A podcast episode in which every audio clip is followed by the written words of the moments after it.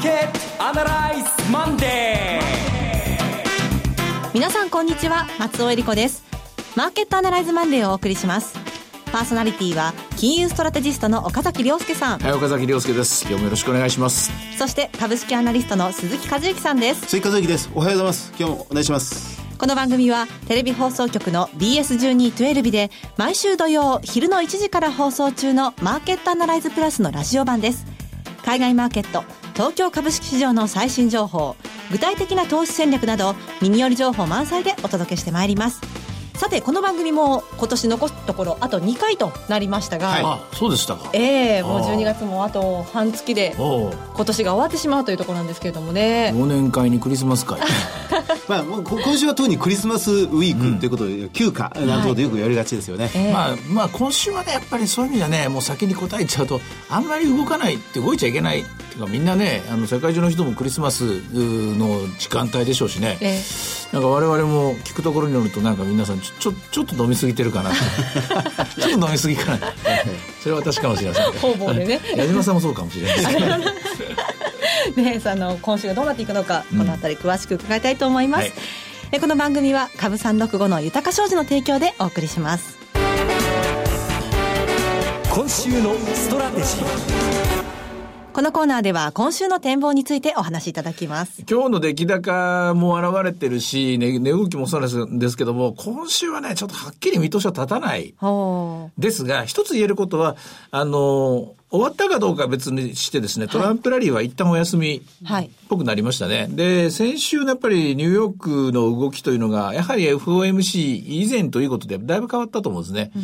あの、例えばドルを見ると、もう118円まで入ったりとか、はい、来年3回利上げっていうのを期待して、買われていく展開ですよね。まあ、これがまあ続いている。で、長期金利の方も2.6%ということでじりじり上がってるんですけども、はい、やっぱり株の方は少しペースダウンといいますか、大丈夫かなっていう、そこに入ってきましたね。うん、で、実際、あの、イエレン議長の記者会見、それから FOMC 声明文、まあ、これどうかな。専門家意見、10人ぐらいでみんなで話してってみたんですけど、意見分かれると思いますね。ああ、そうですか。あの、対決姿勢も見えるんですよ。えー、トランプのミックスと。トランプのミックスか。で、本当に財政政策どんどんやるんだったら利上げをどんどんしなきゃいけないっていうメッセージも取れるし、で、経済見通しの方は全然引き上げ、0.1ぐらいしか上げてないですからね。ただ、あっさりと期待インフレはが上がってる。みんながインフレになると思ってるから、これは利上げをしなきゃいけないっていう、こういう、こういうメッセージなんですよね。えー、で、いやいや、そうじゃないんだっていう意見の人の話も聞かなきゃいけないとは思うんですけれども、ただその一方で、あの、ドットフランクとかに対しても否定的だし、唯一、唯一目にした中で一人だけですね、トランプさんと、に挑戦的な態度を取ったように私は思いますね。彼女は。うん、あの、確かにドッド・フランク法に対しては、そのトランプ政権はもう一部は撤廃すると言ってますが、イエレン議長はこれに対しては、いや、立派に機能してるので、そうです。残した方がいいみたいなことを匂わしてましたね。このまま減税財政政策、インフラ投資するならば、利上げのペースっていうか続いていく、利上げをしていかなきゃいけない。まあ、完全雇用にあるからっていうわけでしでしょうけども、そうすると、景気良くしようっていうのと、景気にブレーキをかけようというグループとこれぶつかりますからね。かつての、まあ、レーガノミックス対、レーガン対あのボールガーの構図に似てくるるんですけれども、うん、えー、そういう態度を取ったということは、ああ、やっぱガッツあんなと、さすが議長だなと思いましたけどね。あの、この FMC に、まあ、議論をとりあえず絞れば、来年3回の利上げということを、うん、まあ、ここでバッと出してきたということに関しては、岡崎さんはいかがですか？いや、これはこの間のまあ、失業統計ですね、あそこが4.6に入ったので、それでまあ、2回か3回っていうのの少し前のめりに3回に入ったっていうこのニュースが一つと、あとは、あの、アメリカでは、えっ、ー、と、5000億ドル規模で、確か、確か、確か、えっと、50ビリオンだから 5, 5ビリオンか、50億ドルぐらい毎日売買してるのかな。あの、インフラ連動国債っていうのがあるんですよ。うん、TIPS ってやつです。TIPS ですね。はいこちらのマーケットが示唆しているアメリカの期待インフレ率が2%ぐらいになってきたんですよね。えー、これどういうことかというと、要するにその利回りを、例えば10年の tips っていうのが年に4回発行、発行されるんですけども、はい、10年もの国債とその TIPS の利回りを引き算してもらうと、えー、まあブレイクイブンレートとかなんかめんどくさいこと言ってるんですけども、要はそれが人々の期待インフレ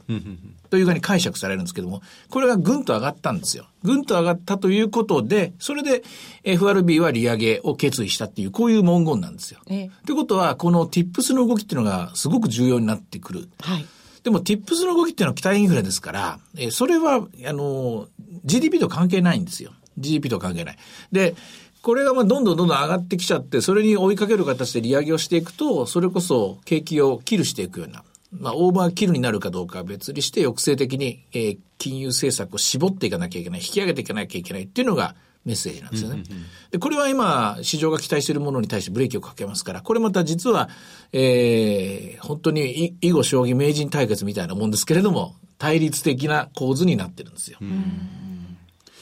あの、それと、すみません、話がまたいきなり飛んじゃうんですが、あの、利上げ、テレビの、はい。アナライズのところで、利上げ、過去40回の利上げの、はいはい、場合分けを。87回のうち40回ですね。はい。40回で大体10回、12回、8回、10回、10回だったかな、正しくはね。で、その利上げしてから1週間後の間に、原油が上がるか下がるか、えー、長期金利が上昇するか低下するか。はいはい、はい、で、それ4つの場合を分けて、その4つそれぞれで株式市場はどうなったか。そうです。っていうのを分析されてましたよね。えー、要するにアメリカの株式市場の、まあ、変動要因はいっぱいあるんだけれども、環境から来る変動要因として2つ、金利と原油っていうこの2つをファクターにして、えあその時、その時株価はどう動いたかっていうのを全部分けたところですね、はい、一番ハッピーなのは金利が下がって原油が上昇するっていう。はいこれが一番落ち着きやすい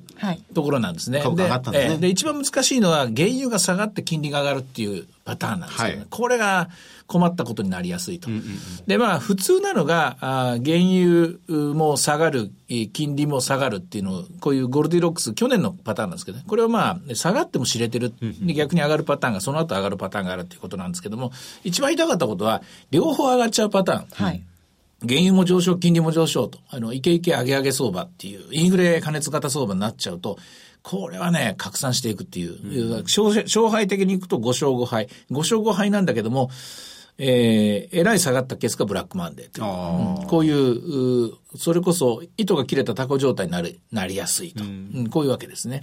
で、そのテレビの番組の中では、そこから先は、こう、言及されてませんでしたが、今、まあこれ一週間見なくちゃいけませんけど、はい、今というのは、そのまさにこの原油は上昇、長期にも上昇。そうなんですよ。ここに陥りやすいんじゃないかなっていう。えー、あの原、原油の方が一旦下がったんで、はい、これは長期金利上昇、原油安っていうので、株にとっては良くない。良くないんだけれども、まあ大体こんなもんかと、予想のできる範囲の展開かと思ったんですけども、原油も切り返してきましたでしょ？そうです、ね、切り返してきて、で、金利の上昇がまだ止まりませんから、これはちょっと来年、波乱が、今年以上の波乱あるかもしれないなっていう、そんな展開になってきましたね。うまくいけばすごくうまくいく。いかなかったらすごく悪くなるっていう。そういう両極端ってことですか？はい。その答えは調べてこなかったので、10回のケースのうち、うまく、一番うまくいかなかったケースが87年ですね。はい、で、一番うまくいったケースはいつだったかな？ちょっとそんなにうまくいってないんですよ。あそうですあの、もう目に見えて、それこそ何割も上昇するっていうパターンにはならないんだけれども、うん、それこそ金利の上げるスピードと、えー、景気が良くなるスピードの、その比べ合いっこって言いますかね。なんですけども、インフレと景気が加熱していくっていうことはですね、あの、高速道路のスピードが上がっていくような形なんで、はい、ちょっとブレーキ踏むだけでスピンしやすいっていう、うそういう環境なんですね。あの、状況として考えられるのは、原油も上がり、えー、まあ、長期金利も上がり、そして政策金利を利上げするというのは、うん、景気はかなり良いということになってるわけですね。ところが、はい、話を戻ります、はい。見通しは上がってないんですよ。FRB の見通しはわずか0.1しか上げてないでしょ。だから、これはやっぱり対決姿勢だと考えるべきだと思うんですよ。なるほど。まあ、トランプのミクス的なマーケットの、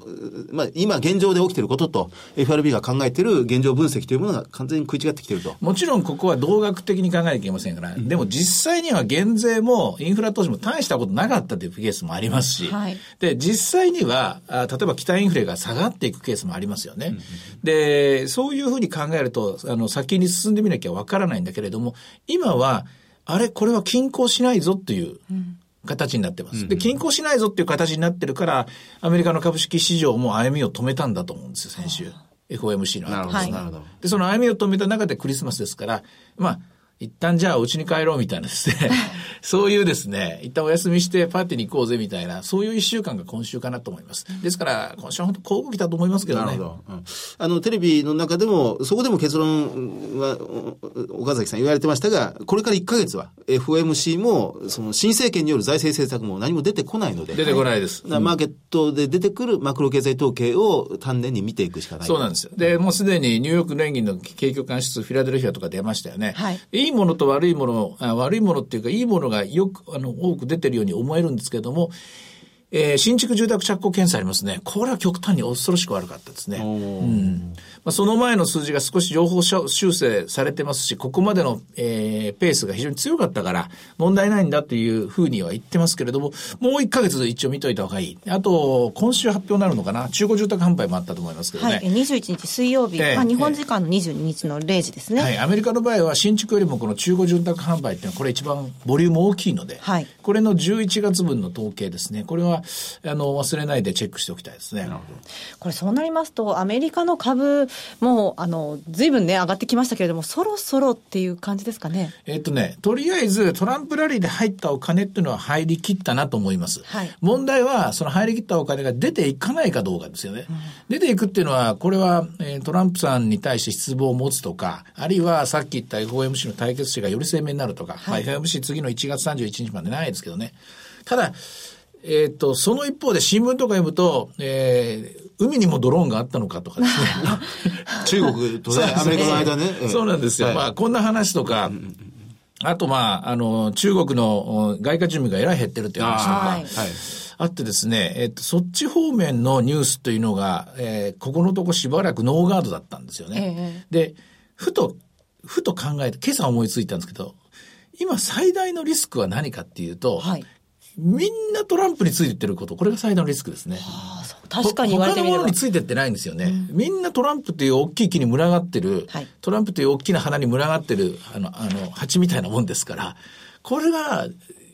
今、ちょっとしたことでですね、それが離散するときに、拡散するときに、どういうマーケットを混乱するかなここ注意だと思います。もう一回でも日本株は日本株でトランプなしで業績どうなるのかと。はいトランプなしで売り上げがどうなるのかとかっていうこと、ああ、そういう意味じゃ日銀単価見たらみんなでも渋賃で、うん、あの、想定レートも上げてませんでしたから。浮かれてないですね。浮かれてないですね。さすが日本の経営者はね。浮かれてるのは株式市場だけかもしれませんけれどもね。はい。なるほど。これ、年明けにかけてはどんなふうに動くと見たらいいでしょうか？ああ、一瞬答えられなかったけれども、年明けの前に、はい、あの、もう一波乱は出るように思います。はあ、もう一波乱、まあ、クリスマス終わってから来週一週間たっぷりありますでしょう。はい、日本は29まででしたっけ、えっと、30日、金曜日が大ここはやっぱりある程度動く準備って言いますかね、ここあの、ここは休まない方がいい。今週休んでもいいですけど、はい、来週休まない方がいいと思いますね。わかりました。えー、さて、いろいろ展望していただきました。えー、株三六五の動きも見ておきましょうか。はい。えー、現在、株三六五32円高。えー、高値が、あ19,387円。まあ、ほぼ現在、高値付近に来ています。そうだ、今思い出した。一個ね、この間、というか、一昨日のテレビでね、言い間違えたことがあるんですよ。訂正させてください。あはい、あの、えー、例のあの、ほら、えっ、と、ヘッジファンドの空売りファンドが、あの悪いレポート、日本電産と SMC 書いて、で、鈴木さん説明したじゃないですか。カロリーファンド。で、はい、一時読んでられませんからね、ほっときましょうなんてことを私は言ったんですけども、日本語で出してましたね。ああ、そうですか。英語で出してるから、そんなめんどくさいのを読んでてもしょうがない、しょうがないですよね。へへへと笑ってましたけども、わざわざご丁寧に日本語で書いてますね。そうですか。うん、いや、それは普通にあの、えー、検索すれば皆さんできると思います。そうですか、うん、それでしたらじっくり見てみました、ね、ただね、えっ、ー、と、専門家にあの聞いたんですけども、えっ、ー、と、SMC の方だったかな。これはちょっとあまりにも粗末だって言ってましたけどね。はい。あ、それから指標にちょっと戻っておきましょう。はい、えー、為替どうでしょうか？はい。えー、為替は117円の5054ということで、これも一服間、えー、長期金利は上昇してるんですけども、やっぱり一服間出ましたね。で、マザーズがちょっと鈍くなりましたね。マイナスな、マイナスの、えー、7ポイントですね。ドル円の方は、この変わらずですけど、ボラティリティは18.77と0.3ぐらい上がってます。リートもちょい高ですね。それから株365ですが。えー、寄り付きは354円、高値は387円、安値が301円ですから、本当に狭い範囲ですね。現在19,368円で取引されています。はい。えー、今週23日は天皇誕生日でお休みなんですけれども、株365は取引ができるということで、はい、まあ来週のその一波乱あるかもしれないところで。で23日お休みしましょう。なぜかというと、海外もクリスマス休暇にも入りますから、ね、なるほど。そこまでお休みわけですね。わ、はい、かりました。えー、今週末には土曜昼の1時から BS1212 で放送しているマーケットアナライズプラスもぜひご覧ください。また、Facebook でも随時分析レポートします。以上、今週のストラテジーでした。マーケットアナライズマンデーそれではここで株365の豊商事からセミナー情報をお伝えします。ニューヨークダウ上場記念特別セミナー in 名古屋が来年2月4日土曜日に開催されます。12時半会場午後1時開演です。第1部は岡崎さんの株式セミナー新時代の投資戦略。そして第2部も岡崎さんによるニューヨークダウンもついに上場、今注目のクリック株365の魅力とはという特別講演があります。そして第3部では池水雄一さんによる講演、トランプ政権下のゴールドプラチナがございます。会場は名古屋駅が最寄り駅、名古屋ダイヤビル3号館、TKP ガーデンシティプレミアム名駅桜通り口ホール3位です。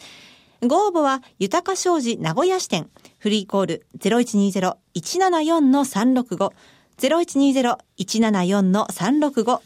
受付時間は土日祝日を除く9時から午後7時です。えー、株式とゴールドの両方のお話が聞けるセミナーです。ぜひご参加ください。え、そしてもう一つ、株365の豊か商事より、え、今度は鈴木さん、鎌田さんが登壇するセミナー情報です。ニューヨークダウ上場記念特別セミナー in 大阪。来年1月28日土曜日、12時半会場午後1時開演です。えー、こちらはマーケットアナライズでおなじみ鈴木さん、鎌田さんによる講演、かますずトークです。えー、また、遠蔵さんによる為替のセミナーもあります。え鈴木さん、このセミナーどんなお話になりそうでしょうか？はい。あの、鎌田さんとご一緒ですから、もうこれは賑やかに。はい。だけど、やっぱり真面目に詳しく、しっかりと分析してみたいと思います。はい。え JR 大阪駅、そして阪急梅田駅などが最寄り駅です。OX 梅田ビル CB 北梅田研修センター5階ホールです。ご応募は、豊か商事大阪支店。フリーコール0120-441-377。0120-441-377。受付時間は土日祝日を除く9時から午後8時です。株式と為替の両方のお話が聞けるセミナーです。え大阪だけでなく関西にお住まいの鈴木さん、鎌田さんファンの皆さん、ふるってご応募ください。えなお、それぞれの会場では取扱い商品の勧誘を行う場合があります。え続きましてはテレビ番組のお知らせです。いつでも無料の放送局 BS1212 では今日夜8時から水前寺清子主演ありがとう第3シリーズを放送します。東北沢の商店街を舞台に水前寺清子と山岡久乃が演じる懐かしくて温かい家族の物語、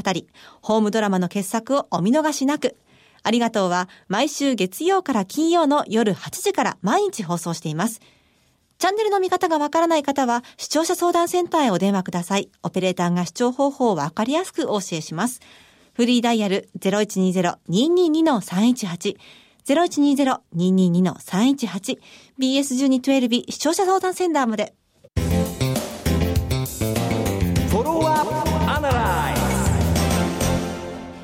このコーナーでは先週放送の BS1212 マーケットアナライズプラスについて振り返ります。あの、偽基礎研究所の矢島康秀さんに、はい、えー、もうビシッと今年1年の総括と、そして来年2017年の、まあ、見通しというものを伺いましたね。うん、でもあの、指の毛が気になってしょうがなかったですけど、ね。怪我してましたね。あの、我山ゆりさんにインタビューに行ってもらったんですが、はい、あの、まあ、今年2016年という年はもう本当にこの予想が外れてしまったということでしたが、ただ、あの、2017年を展望されて、そのアメリカ、トランプ政権に関しては、短期は、これは楽観的で良いだろうということでありました。うんうん。まあ、ただ、その、えっ、ー、と、予想が外れたと矢島さん、えー、ちょっとこうおっしゃってましたけども、その予想っていうのは矢島さんの仕事じゃないような気がするんですよね。うん、つまり、EU 離脱するかどうかっていうのは、むしろ政治アナリストとか、経済アナリストは、まあ本来はやっぱり経済成長の速度と、それからインフレの速度とか、この組み合わせの中で均衡が広、均衡点に向かっていくのか、追い、追い越しちゃって完全雇用の先に行ってしまうのか、あるいは不完全雇用、不均衡の他に、行くのか、そこを見ながら、それがどんなふうに、まあ、トリクルダウンのケースもあれば、えー、個人のボトムアップ型のケースもあれば、いろんな経路を使って、で、景気と言われてるものが上がり下がりするんですけど、そこが本来の仕事なんですよ。今回のでも2016年はそこの根底のところが揺らいでしまったので、はい、で、景気の木の部分ですね、木が大きく動いた1年だったと思うんですね。で、来年を見るにあたって、やっぱり矢島さんも、そこのところを非常に意識されていて、このまま木の力が勝っていくのか、まあ、木の力がどんどん広がっていくのか、そこのところを見,、えー、見見てからでないと判断つきかねると思ってらっしゃるんじゃないでしょうかね。ですから短期と長期と分けて考え考えざるを得ないっていう、こういう結論に至ったんだと思います。そうですよね。で、まあ、楽観的に見れば、いくらでも楽観的に見えるんですけど、ただ、リスクということに言えば、リスクはいっぱいありすぎて、そうですね。大きすぎて、はい、もう、もう大変だみたいなことは、やっぱりにじましてましたね。うん、トランプという一本の、一本の流れに入っていっているっていう、ここの現象自体に、やっぱり私は一番のリスクを感じてますね。トランプこけたらみんなこけたみたいなことにならないように、いや、そうじゃなくて実態がどうなってるか見なきゃいけないな。みんなトランプのおかげで、トランプさんのおかげで、みたいなですね、ことばっかり言ってると、多分本質見誤ると思うんですね。まあそういう意味では、あの、実は、一昨日のマーケットアナライズっていうのは、3本立てだったんですよね。吉井さんの話、矢島さんの話と、もう一個、丸山さんの話も。うん、そうそうそうそう、あの、ニューヨークレポート、ね、ニューヨークレポートですけども、あそこで彼女がきれいに、綺麗にまとめてくれてました。えー、トランプタワーに群がる人々バーサス、あの、地下鉄に、えー、あの、ポストイット貼り付ける人々っていう、あの構図っていうのは、やっぱり引き続き、来年に入ってもですね、マーケット重要な鍵握るような気がしますね。そうですね。アメリカのみならず、各国で特にヨーロッパの方でそういうのが起きてくるんじゃないかと。そうなんですよね。えー、こちらの方がどう動いてくるのか。で、そこにまあ、ビクビクしててもしょうがないんで、はい、えー、今年は2年、2回も練習しましたからね。はい。あの、えー、要するにポピュリズムが勝つ時っていうことで、決してそれだからポピュリズムが勝つっていうのは、マーケットをクラッシュさせる要因ではないってことは、これは言えたと思うんですよ。はい、言え、言えたんだけど、ただ方向とスピードが変わるってことは、はっきりしてきたので、ですから、そういう意味では、これから、あまあ、イタリア、まだ揉めてますけれども、はい、それから今度はオランダの選挙、そしてフランスの大統領選挙にも、まあ、冷静に、それこそあんまり政治アナリストの言うこと信じないで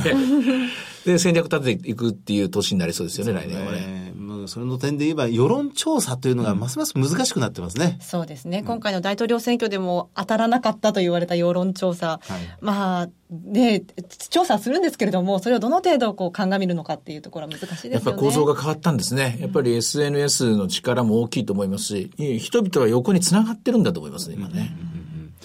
いやその、まあ、でも、矢山さんも言及されてましたけど、大きなリスクが、やっぱりプラザ合意的な80年代に起こった、うん、そのドル高で突っ走った後の反動というものは、やっぱり指摘されてましたね。まあ、そのプラザ合意的なものって別に、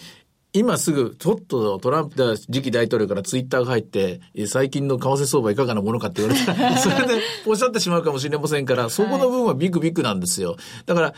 あの、えこれもパラドックス的な言い方すると、そういうビクビクしたものってってっていうのは投資戦略に向かないですからね。トレーディングですから。うんはい、そういう意味じゃ投資戦略的にはそれ無視して、つまりトランプじゃなく、為替じゃなく、そうじゃなくて、やっぱり、企業業績なんだろうなと思います、うん、売れてるのか売れてないのか。売れていくのか売れていかないのかっていうところに目がいく2017年。まあ助走助走はもう始まってますけどね。はいわかりました、えー、さてマーケットアナライズマンデーそろそろお別れの時間ですここまでのお話は岡崎亮介と鈴木和之とそして松尾恵里子でお送りしました。それでは今日はこの辺で失礼いたします。さよなら。この番組は株三六五の豊か商事の提供でお送りしました。